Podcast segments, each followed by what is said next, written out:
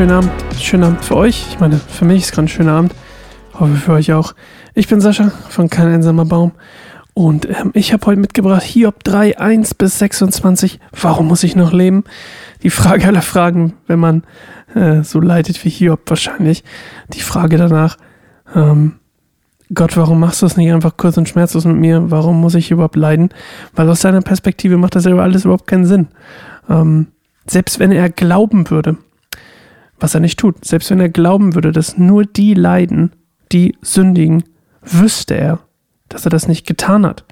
Also selbst aus der Nuance macht es keinen Sinn, selbst wenn er das glauben würde. Und dieses ganze Kapitel, wie wir gleich von Claire hören werden, ist eigentlich ein ganz, ganz äh, trauriges Kapitel über seinen Wunsch, dass der Tag, an dem er geboren wurde, einfach weg wäre. Und ähm, wir hören uns das gleich an. Ich mache es heute mal ein bisschen andersrum. Ich erkläre euch erst ein paar Sachen und dann hören wir uns das Ganze an. Also, das Ganze, was gleich erzählt wird, nämlich dieses, ähm, ähm, dass er diesen Tag verflucht, an dem er geboren wurde, ähm, bezieht sich so ein bisschen im Kontrast, unter anderem im Kontrast zur, zu Gottes Schöpfungsgeschichte. Nämlich er sagt, dass dieser Tag, an dem er geboren wurde, ähm, finster sein sollte. Also der erste Tag quasi von seiner Schöpfung, also in seiner Schöpfungsgeschichte sozusagen seines, seines menschlichen Ichs, soll finster sein, was im krassen Kontrast zu eben dem Schöpfungstag von Gott, vom ersten Schöpfungstag steht von Gott, es werde Licht. Also er sagt, nee, nee, ey, lass mal Licht aus. Lass mal Licht aus bei mir. Und ähm, Hiob ist hier unfassbar verzweifelt und er spricht hier auch von diesem Leviathan, ähm, auch wenn Claire ihn lustig betont, ich glaube, sie sagt Leviathan oder so. Also der Leviathan, ähm, damit ihr es schon mal vorher wisst, ähm, es, es, gab so einen, Mythos, dass, ähm, dass gewisse Zauberer einen Tag, einen einzigen Tag zu einem unglaublichen Unglückstag machen konnten durch irgendwie Hexerei oder was auch immer, indem sie diesen Leviathan ähm, aufreizten und ärgerten und irgendwie beschworen. Und das war so ein siebenköpfiges Seeungeheuer, ähm, wie gesagt, aus der Mythologie des Nahen Ostens. Und ähm, das war so eine Art Drache und ähm, der wiederum rief dann eine Sonnenfinsternis hervor. Deswegen redet er auch davon, dass der Tag quasi einfach ähm, dunkel wäre. Und ähm, diese Sonnenfinsternis kam daher, dass er quasi die Sonne und den Mond aufaß, also verschlang.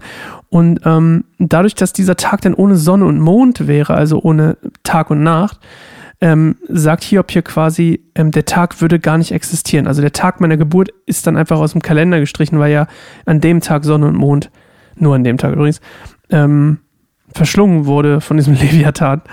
Und ähm, wahrscheinlich ist es nicht so, dass Hiob an diese ganze Sache glaubt, sondern ähm, er will einfach nur das Bild dazu nutzen, diese Mythologie darzustellen.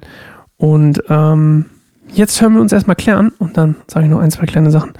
Ähm, danach, let's go. Schließlich begann Hiob zu sprechen und er verfluchte den Tag seiner Geburt. Er sagte, Ausgelöscht soll der Tag meiner Geburt sein und auch die Nacht, in der man sagte, ein Junge wurde empfangen.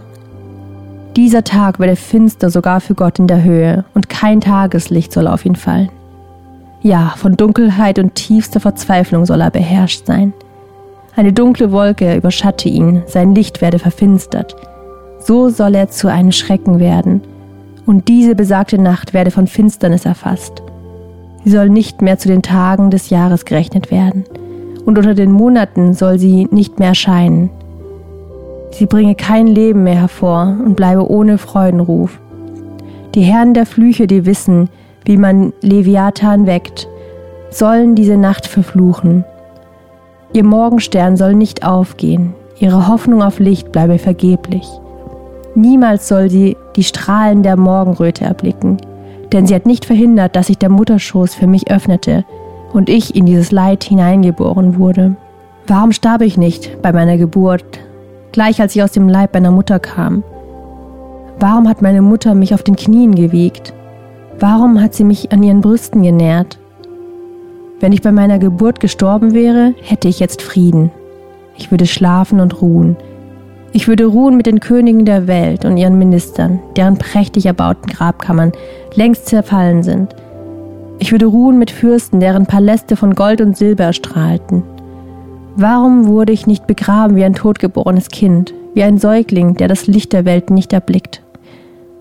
Denn im Tod haben die Machtschaffenden der Bösen ein Ende und die Ermatteten finden Ruhe. Selbst das Los der Gefangenen ist leicht, denn sie hören die Stimme des Wächters nicht mehr. Arme und Reiche sind dort alle gleich und der Sklave ist frei von seinem Herrn.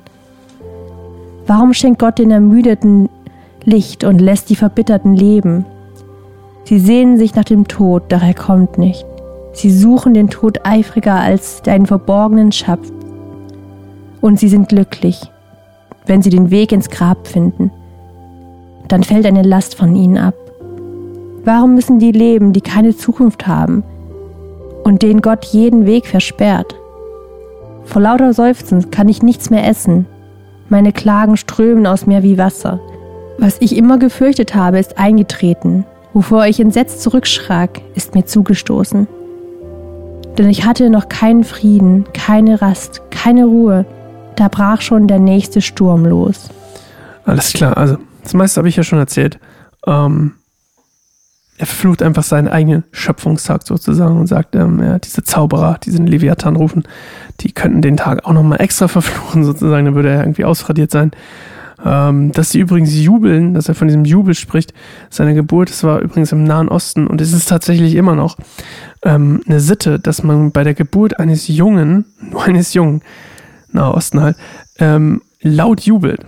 Ähm, ist bestimmt nicht überall so, aber ähm, da sieht man halt mal krass, wie viel Mehrwert für die, für, ein, für die Familie eigentlich ein Sohn hat im Gegensatz zu einer Tochter. Ähm, das erklärt sich auch ganz leicht, weil der Sohn war quasi auch dann irgendwann in der Lage, ab einem gewissen Alter die Familie mitzuversorgen und dementsprechend auch mitzuhelfen. Und ähm, Frauen waren halt irgendwie in dem Fall nicht so nützlich, dachte man damals.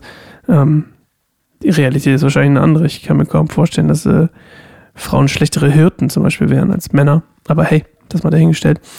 Und auf jeden Fall ist das quasi das mit dem Jubeln, das noch ganz kurz erklärt. Und ähm, noch mehr, er glaubt wahrscheinlich nicht an diese ganze Mythologie dahinter mit dem Leviathan, aber ähm, wie gesagt, es verdeutlicht einfach dieses, dass er einfach sich wünscht, er wäre nie geboren worden.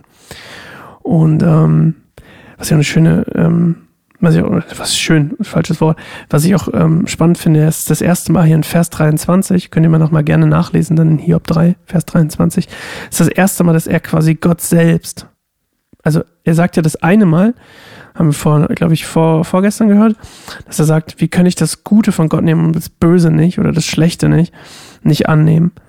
Und ähm, er nennt hier quasi in Vers 23 aber das erste Mal Gott als die Ursache seines Leids.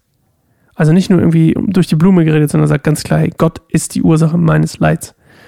Und ähm, er sagt aber immer noch nicht, dass es ungerecht ist. Davon spricht er noch nicht. Er klagt einfach nur darüber. Er, er sagt auch nicht, dass, ähm, dass es, dass es nicht verdient oder so. Er sagt einfach nur, die Heftigkeit des Ganzen ist ein bisschen zu viel für ihn, wenn man so will. Also äh, ist eigentlich ganz spannend. Und ähm, warum der gute Junge Hiob, Junge ist er gar nicht mehr, aber warum der gute Herr Hiob ähm, so leiden muss, es, es schließt sich für ihn überhaupt nicht und wird auch noch eine Weile so bleiben.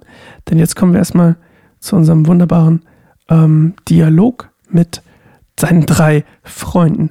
Und das hören wir morgen in einer neuen Folge Bibelstunde Goldmund. Ich bin Sascha, schön, dass ihr dabei wart und bis morgen. Tschüss.